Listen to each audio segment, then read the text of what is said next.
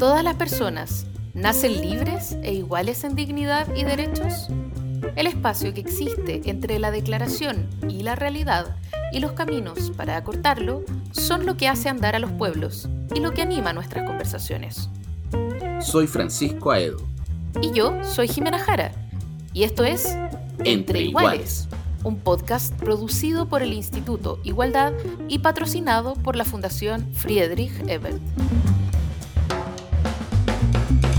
Bienvenidos y bienvenidas a Entre Iguales, este podcast que, en el cual esta semana vamos a estar analizando diversos temas, pero yo creo que varios de ellos eh, que han sido sumamente importantes sumamente tocados en los últimos dos años, año y medio, dos años. Hay que recordar que nuestro país ha tenido un estallido social, posteriormente estuvo enfrentado a una pandemia muy compleja, pero hay ciertos temas que han ido siempre por el borde y que no han dejado de estar.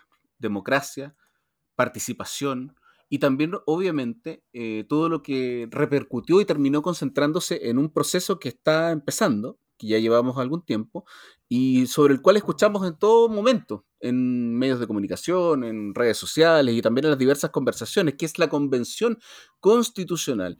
A mí me parece que es un eh, tema profundamente complejo, porque más allá de las esperanzas que pueden existir, también parece existir una serie de presiones, una serie de miradas, muchas veces positivas, en otras negativas, que yo creo que van tomándose la agenda de una manera que provoca discusión, finalmente. Yo creo que sobre eso es lo que queremos, eh, sobre todo, eh, conversar hoy día, ¿o no, Jimena?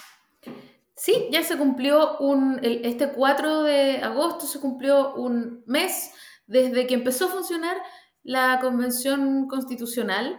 Eh, son, son, cuatro semanas, no es mucho tiempo, pero de todas maneras es suficiente tiempo como para que se hayan desplegado algunas alianzas, algunas formas de relación.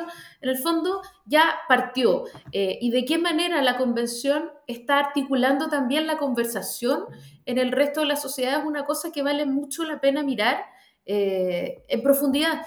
¿Y quién mejor que una socióloga? Eh, investigadora del COES, también investigadora del PNUD y docente, eh, como Marcela Ríos, que, nos pueda eh, echar luz sobre estos temas y un poco ir mirando también cuáles son los fenómenos que se están, que, que, de alguna manera está conjurando esta convención, ¿no? O está exorcizando. Sí, y quien además ha participado en determinadas circunstancias en la Convención Constitucional y también, recordémoslo, Marcela ha ido eh, constantemente a otras instituciones como el Congreso en su momento. Así que quizás no pueda hacer la, la, comparación, que podría ser sumamente interesante también para esta conversación. Eso, vamos con ella. Vamos. Bueno, y para conversar sobre estos temas y profundizar un poco más, vamos a hablar con eh, Marcela Ríos. Eh, Marcela, te quiero preguntar, quiero partir al tiro con una pregunta al, al, callo o al hueso. Eh, a propósito de la elección de los constituyentes para esta convención y también de cómo ha empezado a funcionar en este primer mes la convención constitucional, eh, ha habido acusaciones como de show a propósito de que eh, pueblos originarios, pueblos indígenas, hacen uso de sus lenguas vernáculas y hay, mucho, hay, mucha eh, mirada extrañada respecto de realidades distintas que, eh, que se empiezan a ver. Entonces ocurre un poco, tengo yo la impresión, de que al estar igualados en una misma convención como pares, eh, se, empieza a ver, se empiezan a ver realidades que estuvieron históricamente silenciadas. Y es un poco llamativo para mí que eso sea tachado como show de alguna manera cuando siempre ha existido, Marce. Y lo que quiero partir es como preguntándote un poco cómo ves eh, la emergencia de la mirada eh, institucional sobre ciertas realidades que siempre han estado desinstitucionalizadas y por lo tanto ignoramos de alguna manera. Mm. Bueno, gracias por la invitación. Eh, mira, algo que nosotros hemos venido estudiando, planteando desde el PNUD hace muchos años, tiene que ver un poco con, la enorme segmentación de la sociedad chilena, la desigualdad socioeconómica, que no solo es desigualdad en términos de ingresos, de, acceso a servicios, sino que una alta concentración del poder, eh, del poder político, del poder eh, económico, social y cultural en, grupos muy homogéneos y pequeños de personas, ¿no? Grupos que son muy homogéneos en términos de procedencia, ¿no? Una alta centralización de las élites en de la misma ciudad de Santiago, eh, de, los mismos barrios, esta cosa que, que, estudiábamos en el libro Desiguales de una élite que proviene de 14 colegios y dos universidades. Eh, y hay una parte de esa élite que, eh, que cada vez eh, ha estado más encerrada en el sentido que tiene poco contacto con el resto de la sociedad, eh, que, tiene, está en, colegios con puras personas iguales a ellos, en universidades con personas iguales a ellos, en lugares de trabajo, y las instituciones más formales del Estado han estado también, eh, esos grupos han estado sobre representados. Entonces, algo que pasa en la, en la convención con, el uso de la paridad, de los escaños reservados, de la posibilidad de los independientes y con, las preferencias de, de los electores y las electoras de, elegir a, a, personas que venían fuera, más del sesenta y tanto por ciento de los convencionales son personas independientes, entonces hay un, hay un vuelco de la conformación social, o sea, eh, a, diferencia del Congreso, más de la mitad de las personas de la convención estudiaron en, liceos públicos. Eso es algo que hace mucho rato que no, no es así en el Congreso, por ejemplo. Entonces hay una irrupción de personas distintas a las que están en las, eh, eh, en las élites y yo creo que también desde las élites más tradicionales, no solo políticas, sino que también en los medios de comunicación, hay una mirada respecto del ejercicio del poder como uniforme, que, es muy em, coincidente quizás con una cultura chilena que había sido predominante en los 90, ¿no? Yo, yo pasé gran parte de mi vida afuera y me acuerdo que cuando volví de México en el 94, 95, una de las cosas que me llamaba la atención al subir al metro es que toda la gente estaba vestida igual y todo el mundo estaba como mm. con colores grises o azules o, o negros o azul marino es algo que los migrantes, por ejemplo, también dicen mucho, ¿no? Las mujeres migrantes hoy día que se les llama la atención que las mujeres chilenas andamos siempre con, ropa negra, ¿no? Con, jeans y poleras negras. Entonces, esta cosa de la uniformidad es de las élites, es de los medios, pero también es de la sociedad esto de, de lo que significa ser formal, ¿no? De lo que significa ejercer el poder. Y yo creo que la convención está transformando esos parámetros, ¿no? También el, que no hay que ir con corbata para sentarse en el mm. hemiciclo, que no te tienes que poner tacos las mujeres, que no tienen que andar maquilladas ni con traje dos piezas, eh, que la gente en regiones, las que viven en, zonas extremas, usan bototos todo el día y eh, bueno, entonces creo que eso es, es algo súper positivo para la sociedad chilena porque creo que para cualquier persona que no es, no es de las tres comunas o de Santiago, eh, se puede ver ahí, se ve reflejada, es un espejo de, más cercano a la sociedad. Marcela, eh, en ese sentido, y, también convención y hablando de institucionalidad democrática o profundización de la democracia, que creo que son temas fundamentales. Hoy vemos este proceso que es súper esperanzador, que para muchos es la convención, digamos. También vemos ciertos poderes típicos, digamos, de sectores más conservadores que le están pegando de alguna manera. ¿Qué elementos debe tener a tu juicio eh, este proceso esperanzador para cumplir con, ciertos debates que se han dado también en el último tiempo? Porque de alguna manera se le, ha venido exigiendo en los últimos años hoy a, instituciones históricas eh, una serie de críticas, digamos, para precisamente profundización de la democracia. Entonces, un crítico hoy día de la convención podría tener quizás el legítimo derecho de exigir que este proceso nuevo no repitas eso crítico. Entonces, ¿cuáles crees tú que tienen que ser esos requisitos mínimos de alguna manera de la convención para cumplir con esta crítica que se le venía haciendo a instituciones que históricamente venían siendo criticadas, valga la redundancia, por algunos de los conceptos que tú planteaste? Bueno, acá hay un, se, ha, roto, digamos, con un, en algún sentido, con una, mirada muy restrictiva de lo que significa la representación. ¿no? Estábamos, estábamos muy pegados en una idea de representación sustantiva, que es lo que único que importa es la ideología, las posiciones políticas, eh, los conceptos, y da lo mismo de la, representación descriptiva de quiénes somos. En esa idea, por ejemplo, quienes luchamos por los temas de las cuotas, er, estaba muy arraigado que daba lo mismo que el 98% del Congreso fueran hombres, porque lo que importaba es que representaran tus ideas. Y eso se ha quebrado y eso es algo, un paso muy importante donde se ha instalado fuertemente que la identidad, eh, las trayectorias, las eh, eh, están mezcladas con las ideas y que importan también. Pero eso no basta, no, no basta la, representación simbólica de la presencia, sino también que es importante algunos de los temas que, están en tensión con, la crítica a las instituciones, por ejemplo, la falta de transparencia, mecanismos de participación que son más bien formales y no incidentes, que se convoca para hacer participar, pero en realidad no se, no se está queriendo escuchar la opinión, eh, y también todo lo que tiene que ver con los temas de probidad. O sea, seguimos estando, eh, digamos, removidos como sociedad por, por los que fueron los escándalos de, eh, de, uso, digamos, de, dinero para financiar ilegalmente la política, del enriquecimiento ilícito, del tráfico de, influencias hay una sensación en la sociedad que ha sido muy, eh, muy corrosiva respecto a su relación con la política formal, de, de ver que la política es eh, eh, en, su, en su completud, digamos, que está permeada por estas prácticas. Mm. Entonces, la convención mm. lamentablemente está haciendo, lamentablemente digo porque porque tiene una tarea muy compleja de, que hacer, pero al mismo tiempo mm. se les está pidiendo eh, como que cambie todo de, un día para otro, ¿no? Como que sea radicalmente distinto de lo que había antes. Y por otro lado, desde una parte importante de la ciudadanía se quiere algo totalmente distinto.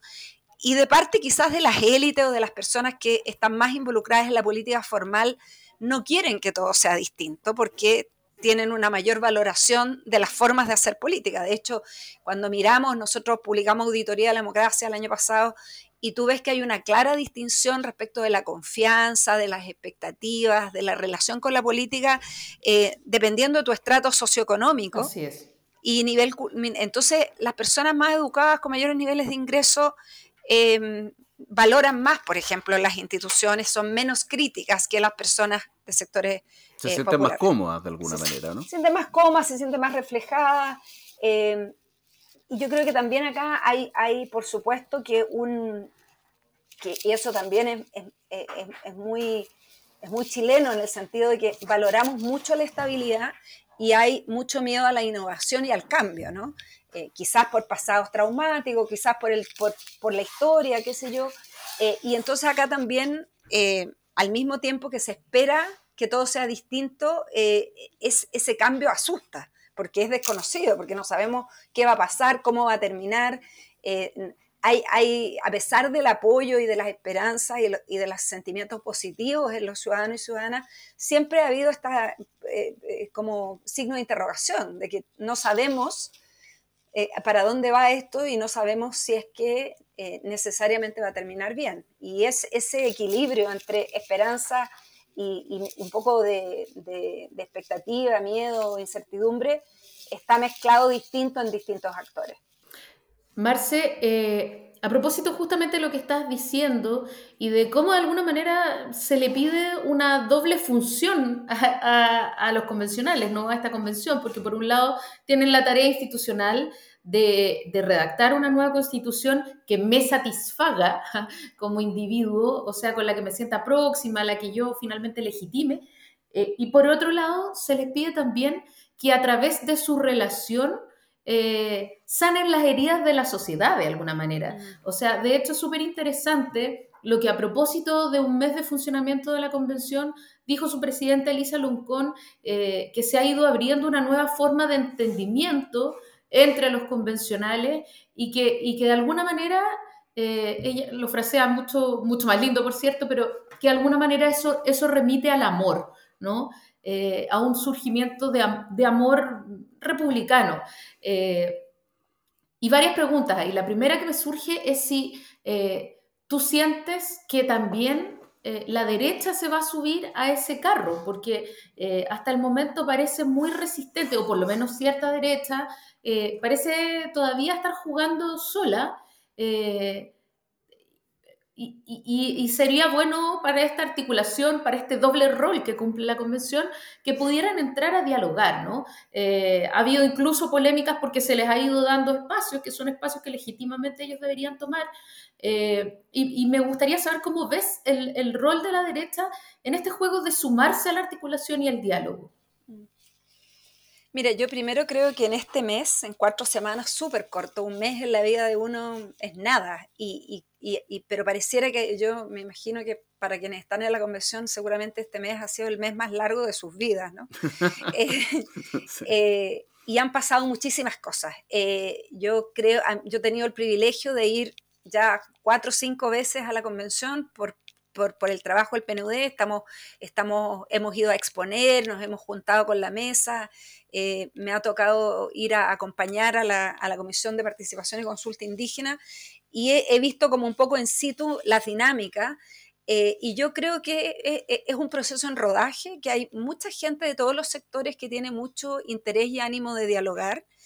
Creo que no, no, no hay posiciones en bloque. Eh, los, los, y las convencionales de Chile Vamos son también diversos y ahí hay, hay grupos importantes de gente que están participando. Yo los he visto activamente en las comisiones, haciendo preguntas, em, preocupados, digamos, de, ver cómo, eh, cómo aportar. Entonces, creo que no necesariamente todos los bloques van a funcionar en la discusión de contenidos tan en bloque y creo que sí va, mm, tengo la expectativa de que, de que van a haber una, grupos mayoritarios que van a estar participando y, creo que tienen claridad de que como nadie tiene, nadie tiene el tercio para bloquear eh, eh, nada, se necesita eh, conversar con los otros. No hay ningún sector político que en sí mismo logre imponer sus ideas y por lo tanto hemos visto que las votaciones se han ido dando distintas configuraciones, pero también yo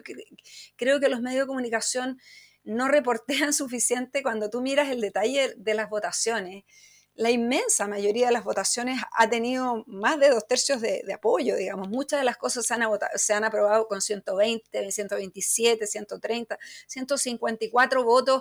Eh, las últimas votaciones de temas trascendentales como eh, el Comité Externo de Asignaciones Presupuestarias o el código de usar el Código de Ética de la Cámara de Diputados, temas importantes para el funcionamiento eh, han estado todos los votos ahí. Entonces yo, yo, quisiera como también poner el acento en lo positivo. A mí me preocupa una de las cosas, eh, es, es, difícil contrarrestar la lógica de las redes, que, que los medios jamás se nutren de las redes.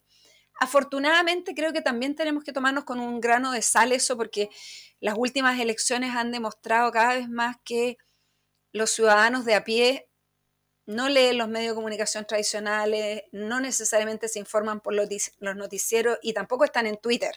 Eh, las personas comunes y corrientes, el Twitter tiene una penetración, digamos, de élite de alrededor del 15% de la población.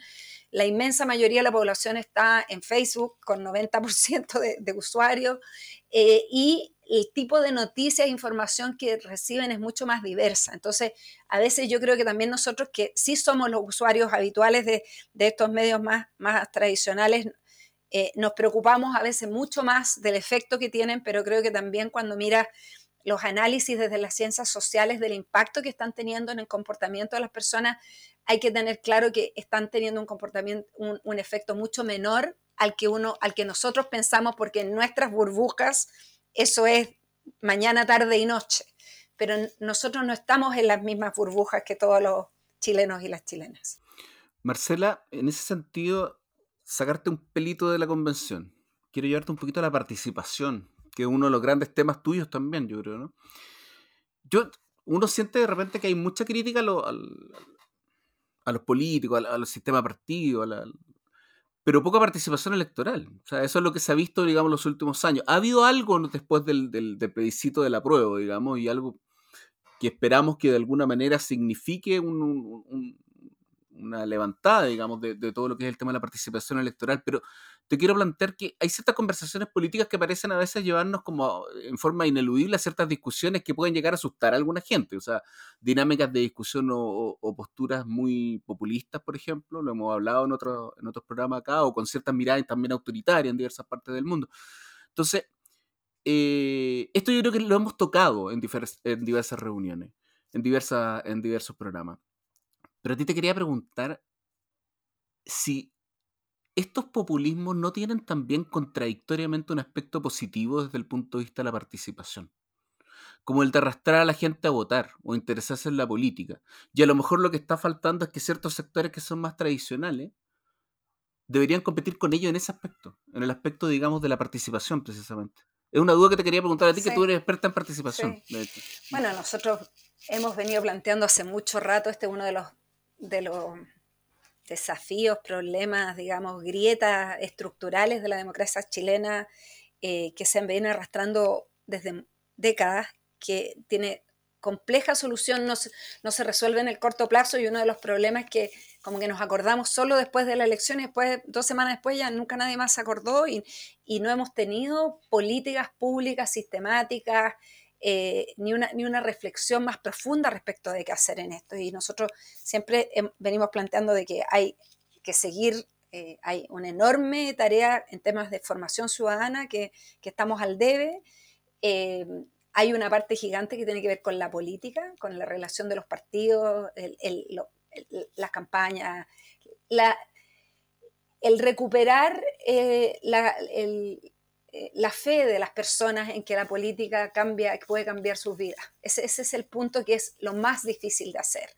Y cuando surgen nuevos actores que logran conectarse con, los ciudadanos y, y les dan esperanza, y yo creo que la elección de convencionales fue un poco eso, porque nos guste o no, em, fue a votar personas quizás distintas de las que habían votado siempre.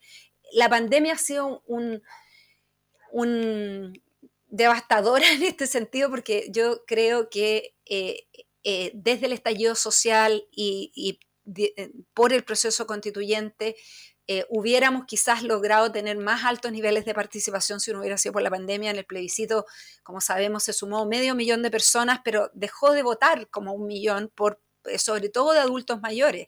Y esos adultos mayores que eran como votantes fieles, sobre todo en regiones como Higgins, el Maule, en particular la Araucanía, que ha tenido de las de las caídas más fuertes en este último ciclo de participación. 14 puntos porcentuales ha acumulado entre el plebiscito y la elección de mayo en la Araucanía. Entonces, mientras se, activan, y, por, el contrario, en la metropolitana y, el y en Valparaíso aumentó casi en 10 puntos la participación. Entonces, se están activando nuevos electores, pero cayendo los tradicionales. Entonces, eh, esperando que cuando termine la pandemia yo creo que eh, eh, necesitamos por último, yo decía formación ciudadana, eh, reencantar a los ciudadanos, pero lo otro que, que es menos sexy y menos conversado es el sistema de votación. Tenemos un sistema que es muy confiable y todos lo alabamos porque sabemos los resultados a las 7 de la tarde, pero es un sistema que está organizado, pensado, financiado para impedir las trampas no para fomentar la participación. No está hecho para facilitarle a la ciudadana, al ciudadano que vaya a votar. Está hecho para que todos sepamos que nadie se robó los votos. Y tenemos que encontrar un punto de equilibrio distinto eh, donde no puede, no puede ser que una familia en La Pintana con tres personas tengan tres lugares de votación distintos, tomar tres micros, eh, después que llegue al lugar le diga, no, es que esta vez le cambiamos para 20 cuadras más para allá. Eh, yo decía el otro día en Twitter, mi mamá que tiene un problema en la rodilla, le toca en un tercer piso, sin ascensor, eh, con setenta y tantos años. O sea, no puedes votar anticipado, no puedes votar por correo, no puedes, eh, cuando se cierran los padrones, todavía ni empieza la campaña, todavía uno ni siquiera sabe que va a haber una elección y ya está cerrado el padrón. Entonces, hay necesitamos hacer cambios también al sistema de votación. No resuelve los temas de fondo, pero si una persona se entusiasma la última semana de la campaña, como puede pasar en cualquier democracia contemporánea, y está inscrito en el lugar equivocado, ya no hay nada que hacer.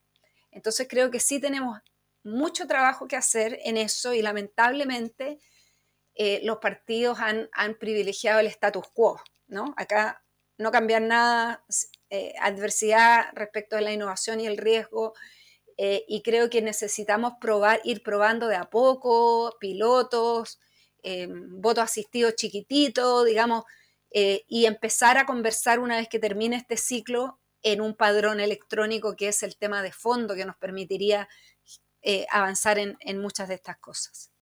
Ahora, ¿el voto asistido existe o no? O, sea, eh, existe, pero lo que estábamos pensando es el voto anticipado en el sentido de que tú puedas ir, que tú te puedas dirigir, por ejemplo, y también el voto eh, asistido en el sentido de que necesitamos, por ejemplo, como muchos países de la región, se lleva la urna a la cárcel, al hospital, eh, a domicilio. En, Ecuador tienen un sistema de que personas que están postradas con problemas de movilidad, o sea, es, es pintoresca eh, la ambulancia que llega con la persona en, en, una, en una camilla con oxígeno porque quiere ir a votar y entonces la muestran en todos los canales de televisión, pero eh, eso no es normal, digamos, o no, le, no le podemos pedir a las ciudadanas y ciudadanas, sobre todo en un contexto de baja confianza en la política, que las familias, sobre todo si tú no tienes recursos, tengan que pagar un taxi, dos taxis, llevar la enfermera, ¿me entiendes? O sea, le tienen que bajar la urna porque justo su mesa está en el segundo piso. O sea, eh, todo, todo eso que parece aquí como que eh, es así en todas partes, no es así en todas partes. Se puede votar de una manera eh, distinta y se pueden buscar mecanismos para distintas poblaciones y eh, si bien, insisto, eso no es que lo que va a resolver los problemas de fondo, pero hay muchas personas que podrían ir a votar con mayor facilidad si no tuvieran que pagarse tres micros, si tuvieran, si pudiera ir el papá y la mamá con los niños al mismo lugar eh, y no tuvieran que repartirse en tres lugares distintos, etc. Marce, eh, Hemos estado hablando durante estos meses sobre eh, la Convención Constitucional y también sobre las presidenciales. Han sido los dos grandes temas y poco y nada hemos hablado sobre las parlamentarias que se vienen. Eh, y yo te quiero preguntar, a propósito justamente de la confianza, de la calidad de la democracia eh, y, de, los partidos políticos que son actores centrales en, una democracia, ¿cómo, cómo deberían pensar sus elencos para las parlamentarias eh, de manera de mostrar que efectivamente vienen comprendiendo un poco la señal de, renovación eh, y haciéndose cargo de la necesidad de generar confianza. Si tú pudieras darle un, consejo eh, a, los a, los partidos políticos de por dónde empezar a reconstruir esta relación, ¿cómo deberían formar sus elencos ellos?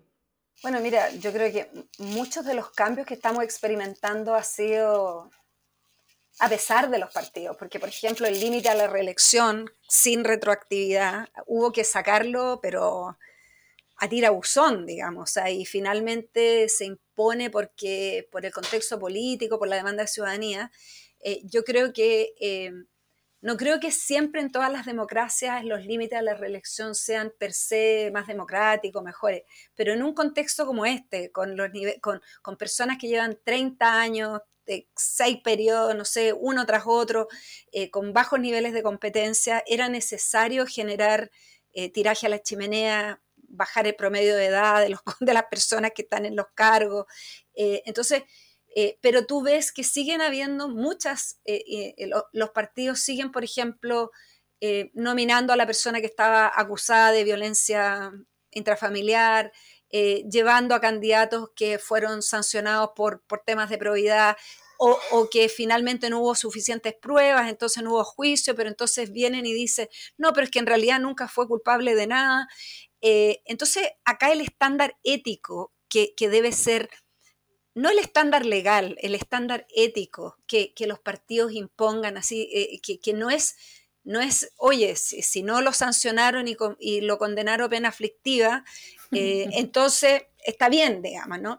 Entonces ahí eh, creo que es el, trabajo de los partidos de, de verdad tomarse en serio estándares básicos, o sea, personas que, que difunden mensajes sexistas, machistas que han sido, que han sido acusados, eh, digamos, eh, con, pruebas, digamos, ¿me entiendes? Eh, si, tú tienes a alguien que tiene seis denuncias de, acoso laboral o siete denuncias, o sea, mínimo, para eso están los tribunales supremos de los partidos, no se trata de que tengas que ir a la corte, pero habrá algunas personas con criterio que podrán evaluar bajo la presunción de inocencia y tomar una decisión. Pero creo que ahí todavía los partidos están, en están en falta.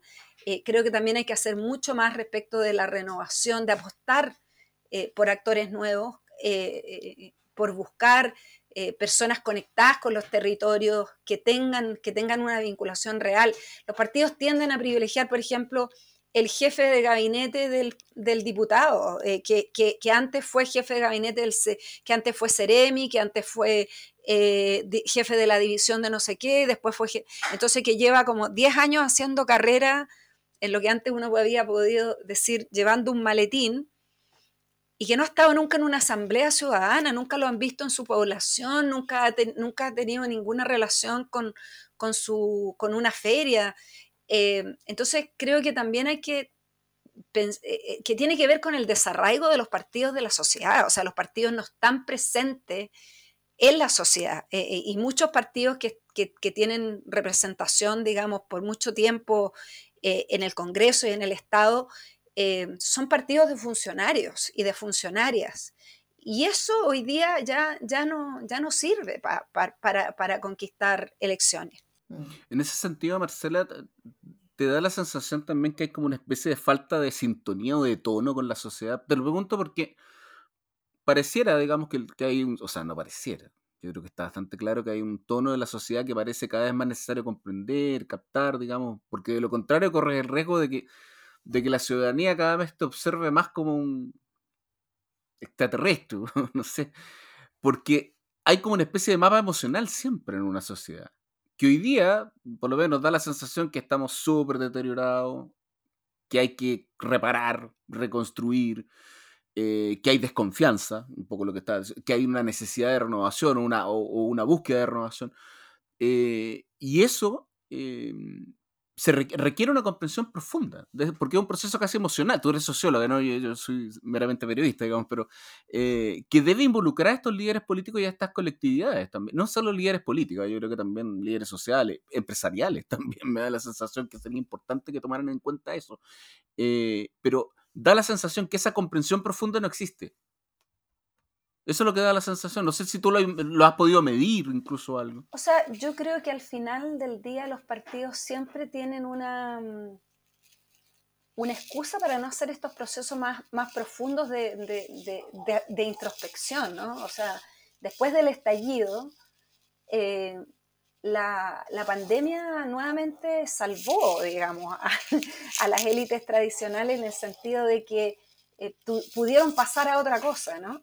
Y, esta, y esta, mm, esta idea de no lo vimos venir, a pesar de que muchos y muchas desde las ciencias sociales veníamos hace mucho rato diciendo, oye, mira, en, nuestro caso nosotros veníamos hace mucho rato diciendo, oye, luces amarillas, luces amarillas, y nos tildaban de, ah, qué negativo. Yo me acuerdo perfectamente un par de veces haber ido a, comisiones del Senado, dice, eh, un senador que no voy a nombrar, eh, me dice, ay, señorita negatividad, todo malo, todo malo.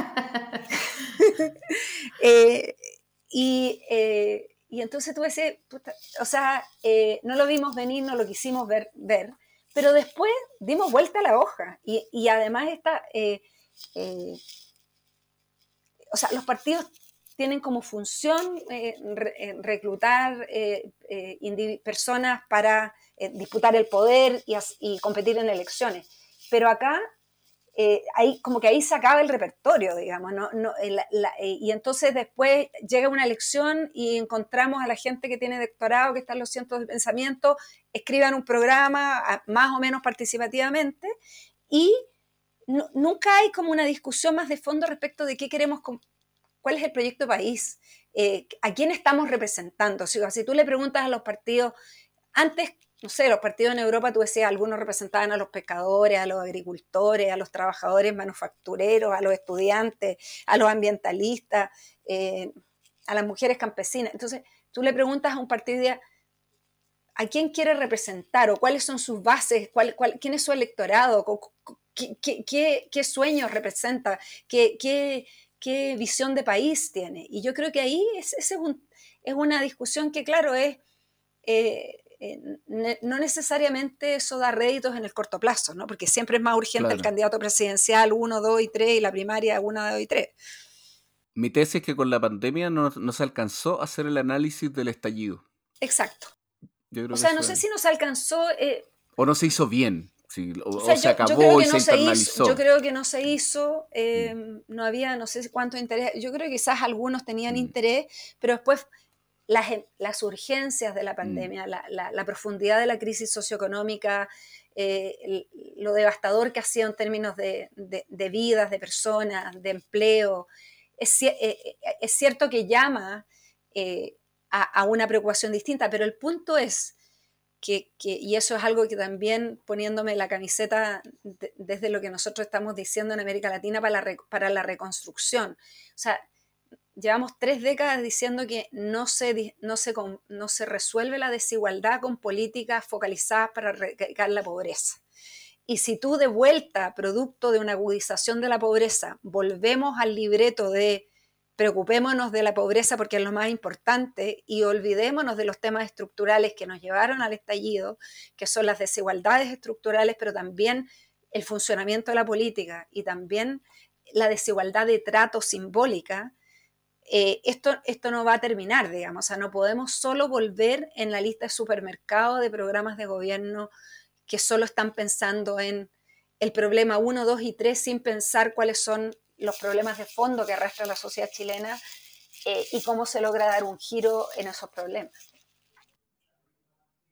Eso. Oye, eh, Marcela, bueno, te queremos agradecer enormemente las luces que nos ha dado en esta conversación sin duda que eh, hay una densidad en la que uno puede seguir eh, tirando el hilo, es tema para un tapiz, como diría Julio Cortázar.